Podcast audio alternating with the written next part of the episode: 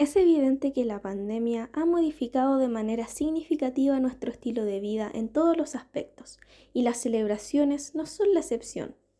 Aunque a muchas personas les gustaría celebrar las fiestas patrias con normalidad, yendo a las ramadas, reuniéndose con los amigos y familias en las fondas, bailando cueca al aire libre, participando de eventos en vivo con muchos espectadores y todas estas actividades entretenidas, no será posible, porque aún debemos seguir cuidándonos.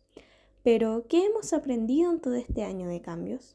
En primer lugar, a pasar más tiempo y tener más cercanía con la familia.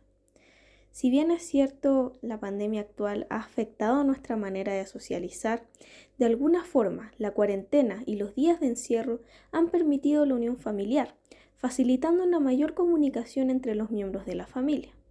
De la misma forma ocurre con nuestras amistades ya que nos hemos dado cuenta que son mucho más importantes de lo que pensábamos.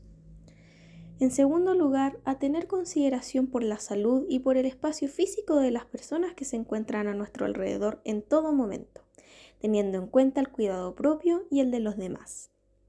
En tercer lugar, para algunas personas ha significado valorar el trabajo que se posee, y en el caso de los estudiantes universitarios y escolares, a valorar el tiempo y las interacciones con los compañeros en clases presenciales, situación que en modalidad online no ocurre de la misma forma.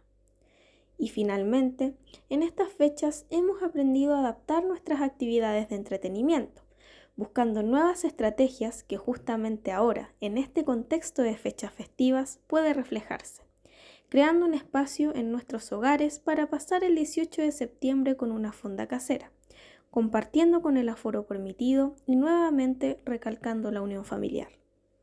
No podemos cambiar la situación actual, pero sí podemos ajustar en la medida de lo posible el disfrutar de esta celebración sin dejar de cuidarnos.